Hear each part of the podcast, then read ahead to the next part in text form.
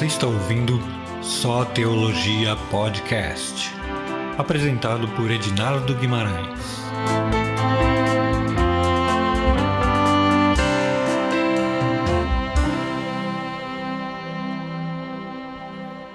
E hoje eu vou falar com os irmãos acerca da salvação. Será que você pensa como eu acerca da salvação?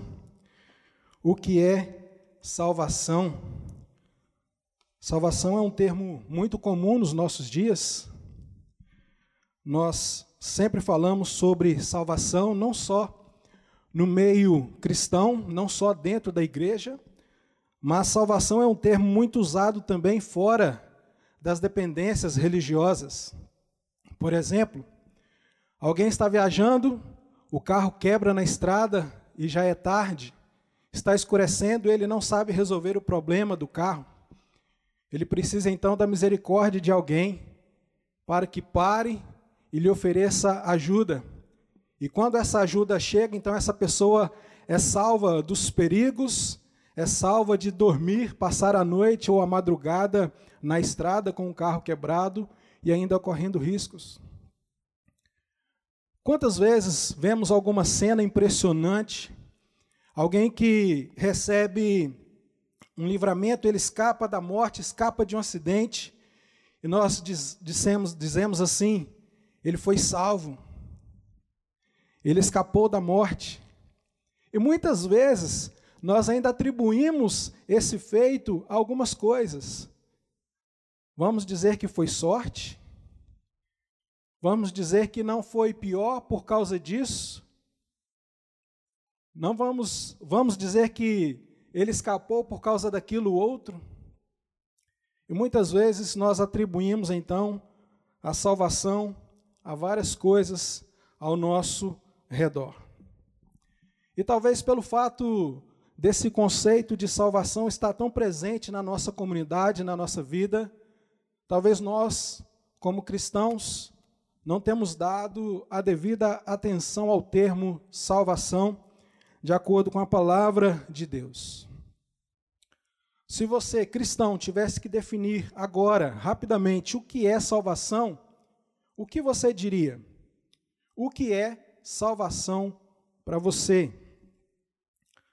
Se nós observarmos atentamente, nós vamos ver que a salvação ela sempre é algo externo. Ela não é algo que surge de dentro de mim. Eu não posso me salvar. Eu dependo de que alguém se compadeça de mim de alguma maneira e me ajude, me auxilie e me salve da dificuldade ou da circunstância mais adversa que eu estiver passando. Eu não posso salvar a mim mesmo. Salvação, então, é depender de uma ação externa, uma ação de outra pessoa. Mas onde eu quero chegar com todas essas questões, onde eu quero chegar falando de salvação, tudo isso é para dizer que todo homem necessita de salvação. Todo homem necessita de salvação. E como eu sei disso? Por causa da palavra de Deus. A Escritura nos afirma em Romanos capítulo 3, versículo 23, que todos pecaram e destituídos estão da glória de Deus. Isso significa que todo homem é pecador. Todo homem está longe da glória de Deus. E o perigo está justamente na consequência disso. Qual é a consequência do pecado? Qual é a consequência de estar longe de Deus? E a Escritura diz que a consequência do pecado é a morte. Romanos 6, versículo 23, diz claramente que o salário do pecado, ou seja, o mérito do pecado, é a morte. Sendo que todos pecaram, todos foram destituídos da glória e da graça de Deus, nós necessitamos desse socorro. Nós necessitamos dessa ajuda, nós necessitamos dessa salvação. E como nós podemos então obter essa salvação tendo em vista que o salário do pecado é a morte e é a condenação. O salmista no Salmo 89, 48 nos diz o seguinte: Que homem há que viva e não veja a morte, ou que livre a sua alma do poder do mundo invisível? Que homem há que possa escapar da morte? Não existe. Não há homem que possa escapar da morte. Nós necessitamos de uma salvação. E por isso eu queria ler com você a Escritura que nos fala acerca do anseio dessa salvação, que está em Lucas capítulo 2, a partir do versículo 25. Lucas capítulo 2, a partir do versículo 25 até o versículo 32, nos diz assim a palavra do Senhor.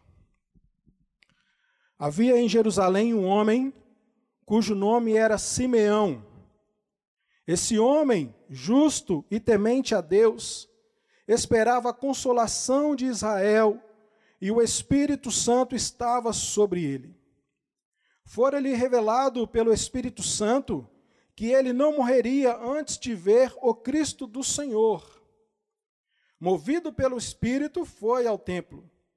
Quando os pais trouxeram o menino Jesus para com ele fazerem conforme o que a lei ordenara, Simeão então o tomou nos braços e louvou a Deus, dizendo: Agora, Senhor, Despede em paz o teu servo, segundo a tua palavra, pois os meus olhos já viram a tua salvação, a qual preparaste perante a face de todos os povos, luz para iluminar os gentios e para a glória do teu povo Israel. Eu quero orar com você antes de prosseguirmos.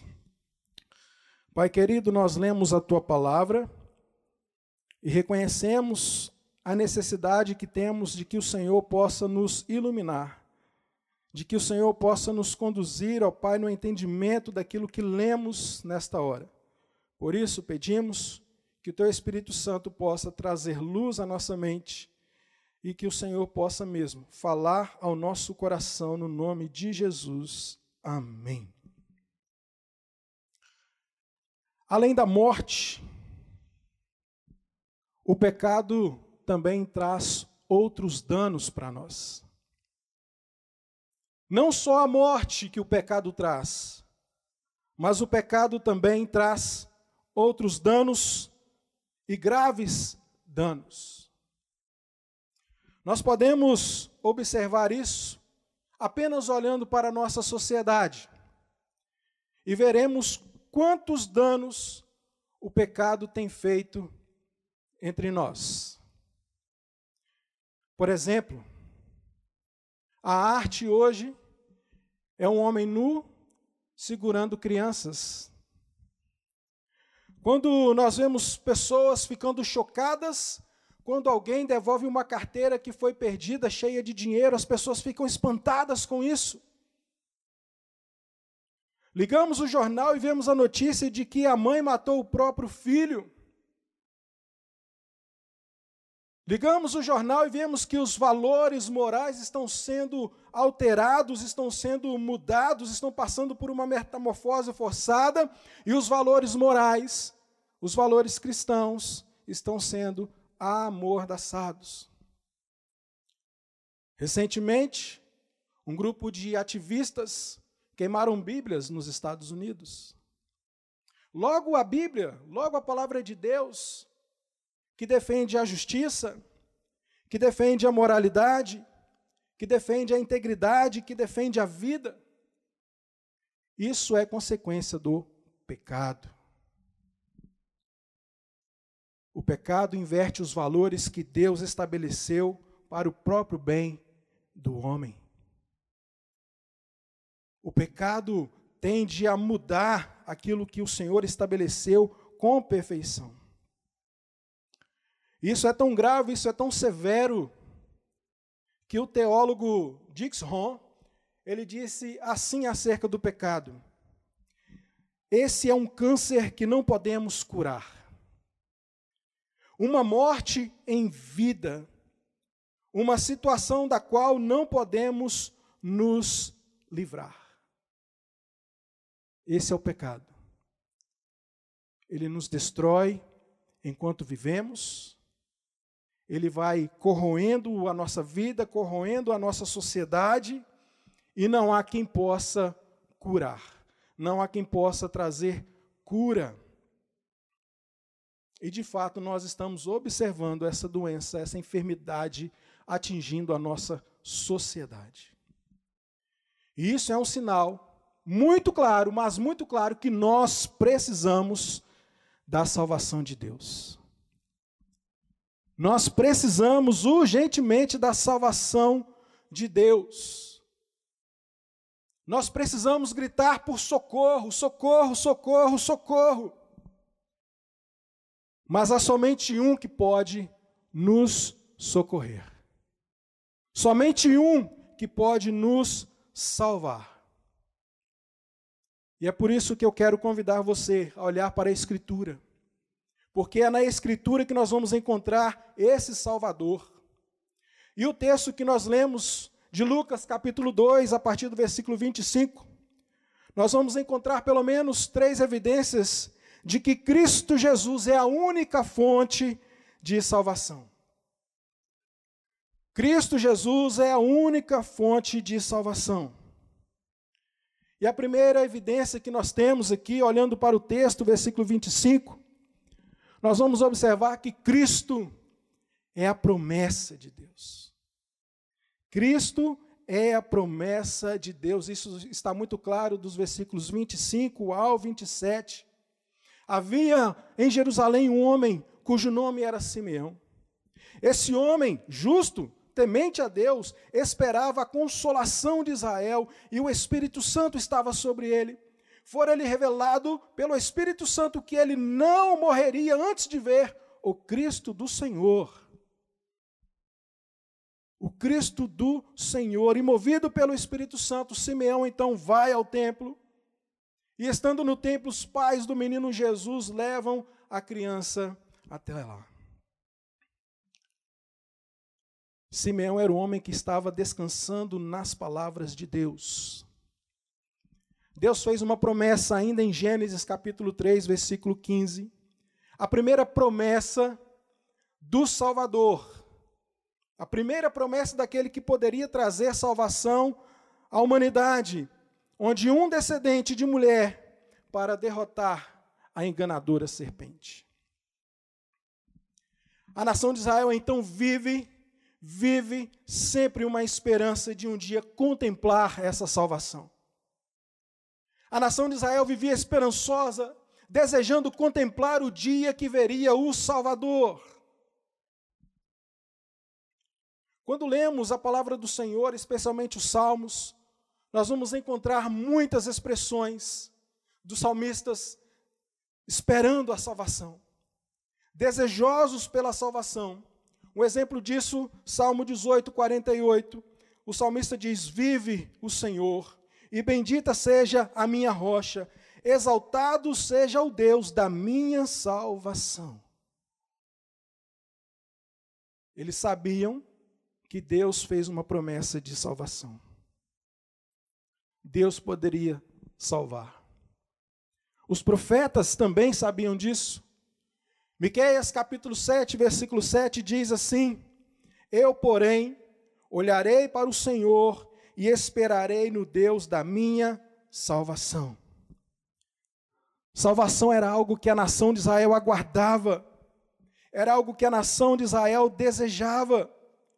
E os versículos 25, então, ao 27, trazem justamente um, destaque muito importante para nós, de que o mover do Espírito Santo estava sobre Simeão, porque ele confiava nas promessas de Deus, ele acreditava nas palavras do Senhor. Se você observar bem esses versículos, você vai observar que Simeão obedecia à lei de Deus. Simeão estava descansando nas promessas do Senhor, nos ensinos de Deus. E pelo fato de Simeão descansar nos ensinos do Senhor, ele vivia de forma digna de que o Espírito Santo pudesse mesmo conduzir a sua vida. Ele andava segundo os propósitos de Deus, e esse é um exemplo muito claro de vida que Simeão traz para nós hoje. Será que nós estamos de fato andando segundo o Espírito Santo de Deus? Será que estamos descansando no Senhor, fazendo a vontade do Senhor, obedecendo a palavra do Senhor, obedecendo a lei de Deus? Por ser fiel a Deus, por ser um homem obediente e temente ao Senhor, Deus disse para Simeão o seguinte: Simeão, você não vai morrer antes de ver Cristo, o Salvador. Simeão, você não irá partir antes de ver o Messias, ungido de Deus. Olhando para o texto, nós vamos ver que Jesus ele é chamado aqui de o Cristo do Senhor, ele é chamado de Jesus, ele recebe outros nomes aqui, como Consolador, aquele que traz a paz. E Simeão então contempla isso. Cristo significa Messias, ungido. Jesus, em grego, Jesus, significa Yeshua, Josué, e traduzindo significa Javé salva. E Simeão está convicto disso, de ver a salvação, de esperar essa salvação. E ele aguarda confiantemente nas palavras do Senhor que disse a ele: Olha, você não irá morrer antes de ver Javé, o Salvador, antes de ver aquele que salva, aquele que salvará o mundo dos seus pecados. Quando nós lemos todo esse contexto do capítulo 2 de Lucas, nós vamos encontrar a profecia a Maria. E quando o anjo se manifesta Maria em Mateus capítulo 1, 21. O anjo diz assim: ó, Ela dará à luz um filho e porás o nome de Jesus, porque ele salvará o seu povo dos seus pecados. Jesus é aquele que salva. Cristo é a promessa de Deus que está sendo revelada, que está sendo manifestada. Cristo agora não é mais uma expectativa.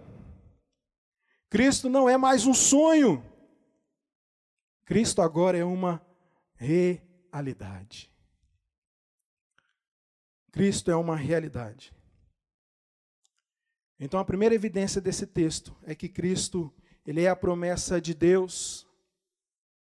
Mas agora nós veremos que ele não é mais apenas uma promessa, mas ele é a revelação, ele é o consolo de Deus. E eu queria olhar com você para esse texto e ver que Cristo é o consolo de Deus.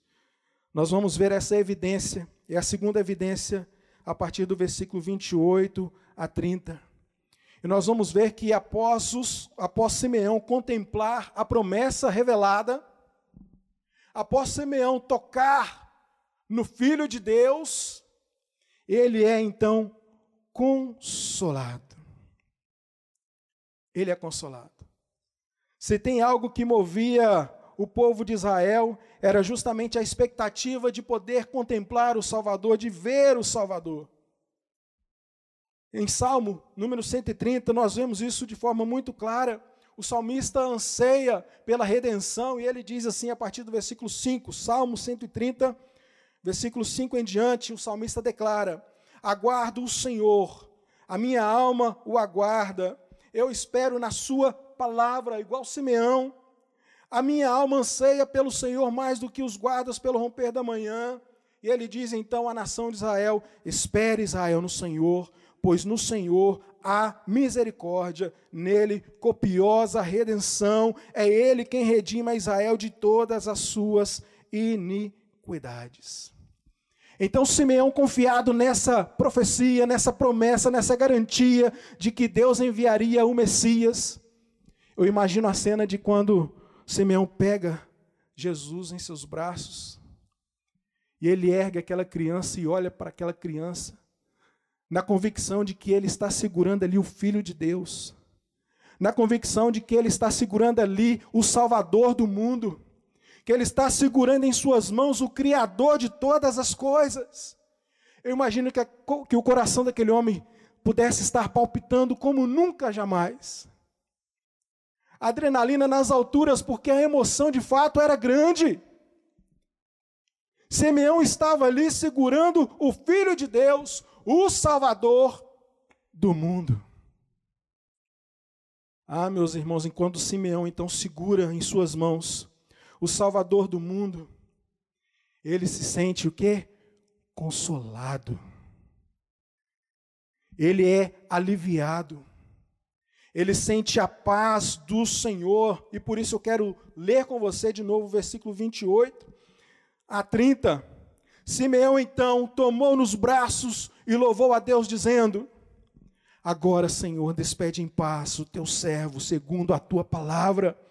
Veja que ele está confiante nas palavras do Senhor, nas promessas de Deus, pois os meus olhos já viram a tua salvação. Ela é real. Ela não é mais um sonho, ela não é mais uma promessa, ela está aqui para salvar o mundo dos seus pecados. Simeão então é consolado nessa hora. Simeão experimenta a promessa revelada de Deus. E está bem diante dele o Salvador. Quando nós lemos Isaías, o profeta Isaías 40, versículo 1, temos a seguinte profecia: Consolai, consolai o meu povo, diz o vosso Deus.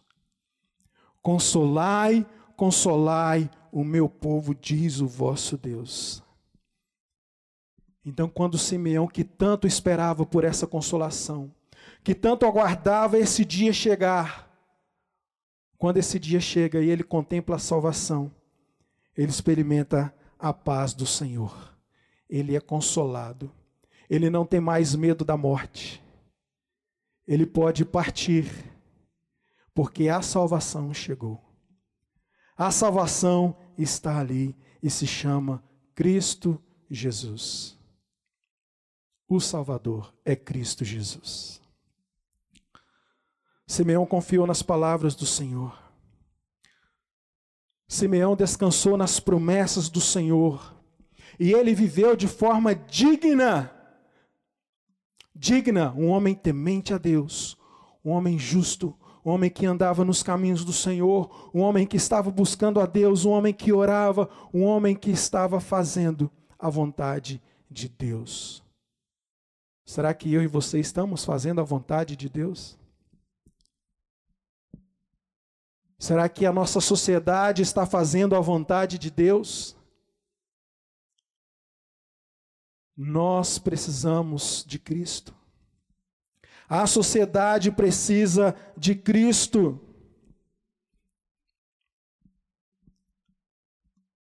Cristo pode nos consolar. Cristo pode nos trazer paz. Cristo pode mudar mesmo a nossa vida, mudar a nossa história. E por isso eu quero fazer um apelo para você. O meu apelo é para que você creia na palavra de Deus, assim como Simeão acreditou. O meu apelo é para que você viva de acordo com a palavra de Deus, como Simeão viveu.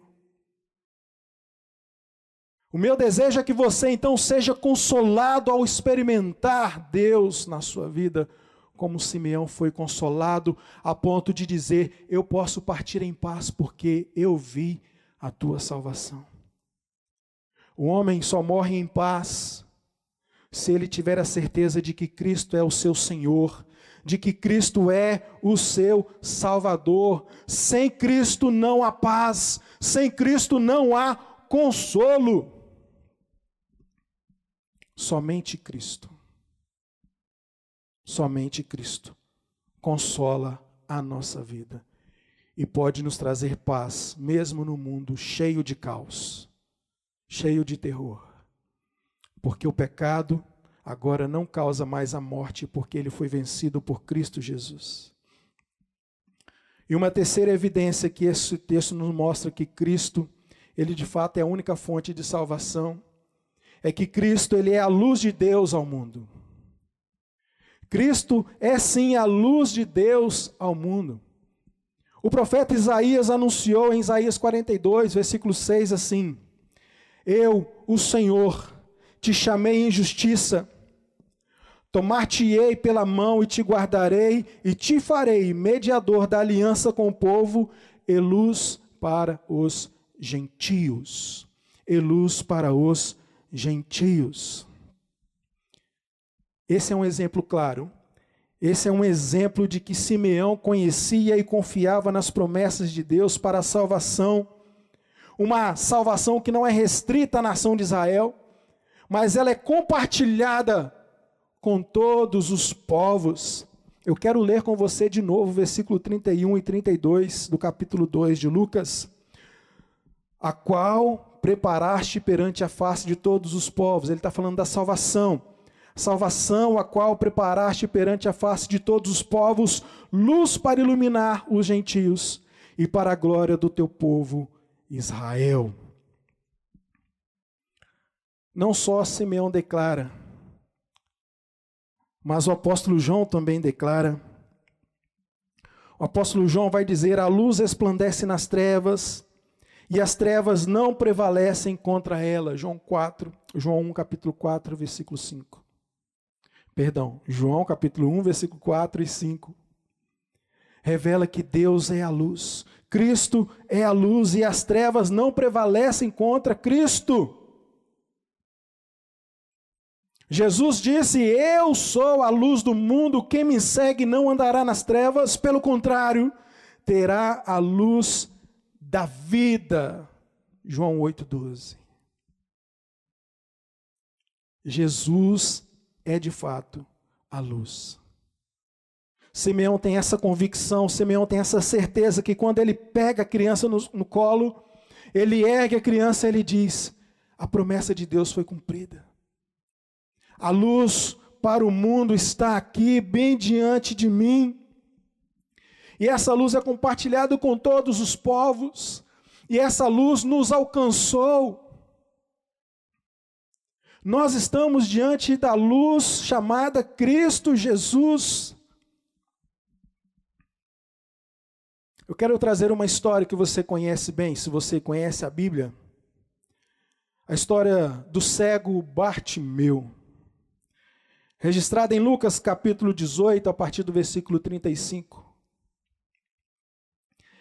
Essa história é muito curiosa porque ela é uma ironia e eu vou explicar por que ela é uma ironia. Porque Jesus está fazendo muitos milagres.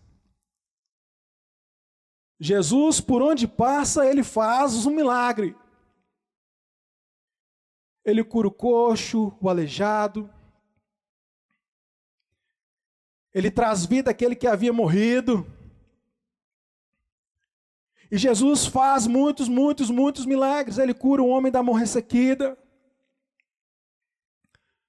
E as pessoas vendo tudo isso acontecer, olha para ele e fala assim: "Quem é você, cara? Quem é você?" Inclusive, Nicodemos, não o Augusto Nicodemos, mas o Nicodemos de João capítulo 3, né, não reverendo Augusto Nicodemos. Nicodemos de João capítulo 3 fala assim: "Mestre, eu sei que você faz essas coisas e só pode fazer isso porque Deus é contigo, porque se Deus não fosse contigo, você não fazia isso. Então eu sei que o Senhor vem da parte de Deus. E sabe qual é a ironia? É a ironia que muitos estão vendo, vendo mesmo, milagres impressionantes acontecendo, mas não sabem não sabem que Jesus ele é o filho de Deus, o Salvador. E de repente, um cego o Bartimeu, o cego. Ele diz: Oh, filho de Davi, eu sei quem é você. Me socorre, me salva, tem misericórdia de mim, tem compaixão de mim. Que grande ironia, irmãos.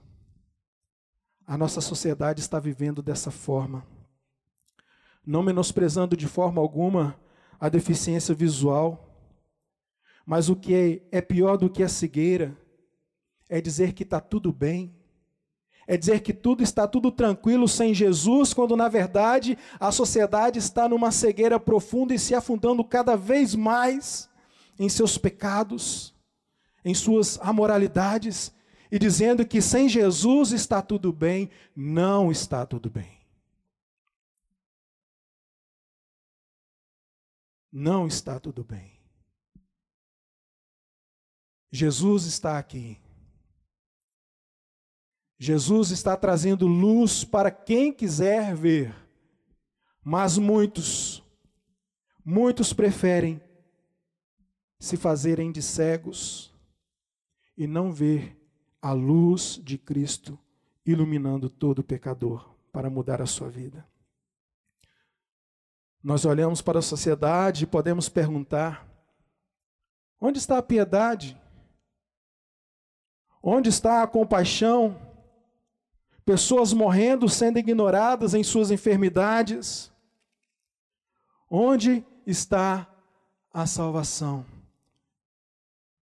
E eu digo: a salvação está em Cristo Jesus. A salvação é Jesus. A solução para a nossa cidade, para o nosso país e para o mundo se chama Jesus Cristo. A promessa e o consolo de Deus. Atos capítulo 13, versículo 47 diz assim: Eu te constituí para a luz dos gentios, a fim de que sejas para a salvação até aos confins da terra.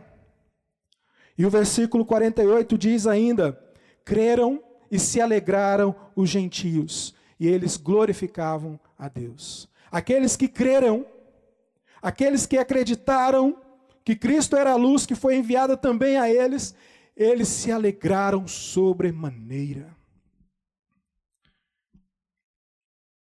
Porque Cristo iluminou suas vidas. E nós podemos então fazer aqui uma conexão com a nossa temática, conectados na videira. Ou você está conectado na videira, ou você será lançado fora para ser queimado. Ou você recebe a luz de Cristo, ou você é lançado nas trevas. Porque Cristo é a única fonte de salvação. Não há outra fonte de salvação a não ser Jesus Cristo. Eu comecei perguntando se você sabe o que é salvação. Eu te conduzi a pensar acerca da salvação. E mostrei que nós precisamos de salvação porque nós somos pecadores. E o salário do pecado é a morte. A consequência do pecado é a morte. Eu quero que você tenha consciência de que o pecador precisa de salvação e essa salvação é Jesus Cristo. Não há outro meio de encontrarmos salvação a não ser em Cristo. O pecado destrói, o pecado condena, mas Cristo salva. Mas Cristo salva. Não rejeite a luz de Jesus. Não rejeite Cristo, porque você será lançado no inferno. Em Hebreus capítulo 2, versículo 2 a 4, a palavra de Deus diz assim: Se, pois, se tornou firme a palavra falada por meio de anjos, e toda transgressão ou desobediência recebeu justo castigo, está falando da morte de Cristo na cruz, a morte foi punida, o pecado foi pago. Versículo 3: Como escaparemos nós se negligenciarmos tão grande salvação, a qual, tendo sido anunciada inicialmente pelo Senhor, foi-nos depois confirmada pelos que a ouviram, dando Deus testemunho, juntamente com eles, por sinais, prodígios e vários milagres e por distribuições do Espírito Santo, segundo a sua vontade. Eu quero que você grave esse versículo aqui, Hebreus 2, versículo 3. Como escaparemos nós se negligenciarmos tão grande salvação? Não há como escapar. Não há como fugir.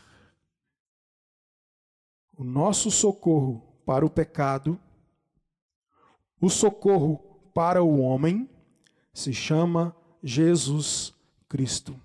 Aquele que foi prometido, aquele que foi revelado, aquele que padeceu numa cruz, morreu nela e ressuscitou. Esse Cristo é o Salvador que pode salvar a sua vida, transformar a sua vida. Simeão confiava nas promessas de Jesus e por isso ele vivia uma vida santa, uma vida agradável a Deus. Simeão contemplou a realidade de Cristo Jesus e por isso ele foi consolado.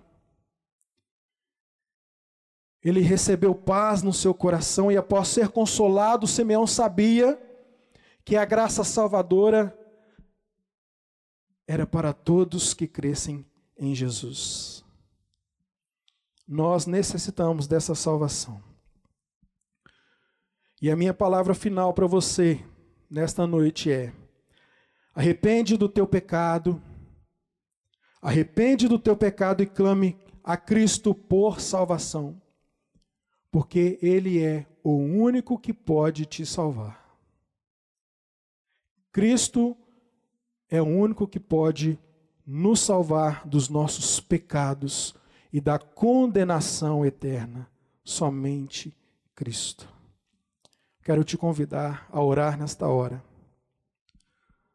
Se você ainda não tem Cristo como Senhor e Salvador da sua vida, esta é uma grande oportunidade para você uma oportunidade de ser socorrido ou socorrida por Jesus. Essa é uma oportunidade única na sua vida de que Cristo pode mesmo te ajudar e te dar vida eterna.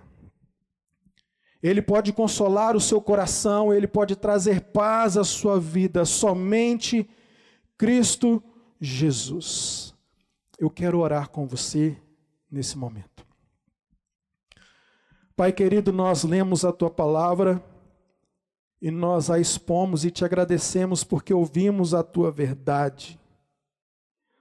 Pai querido, e que a tua salvação em Cristo Jesus seja aplicada, Deus, aos corações daqueles que ouviram esta palavra, que não é minha, mas é do Senhor, revelada, registrada na Escritura Sagrada. Pai querido, tenhas misericórdia que o Senhor possa salvar o pecador arrependido, que o Senhor, ó Deus, possa mesmo enviar a tua salvação àquele que está clamando por ti, ó Pai. Deus querido, fortaleça a tua igreja, fortaleça o teu povo, para que eles jamais desfaleçam nessa caminhada cristã, mas que eles estejam firmes em Cristo Jesus, o nosso auxílio, o nosso ajudador o nosso Salvador. Pai querido, te agradecemos por esse tempo. No nome de Jesus que nós te oramos. Amém e amém.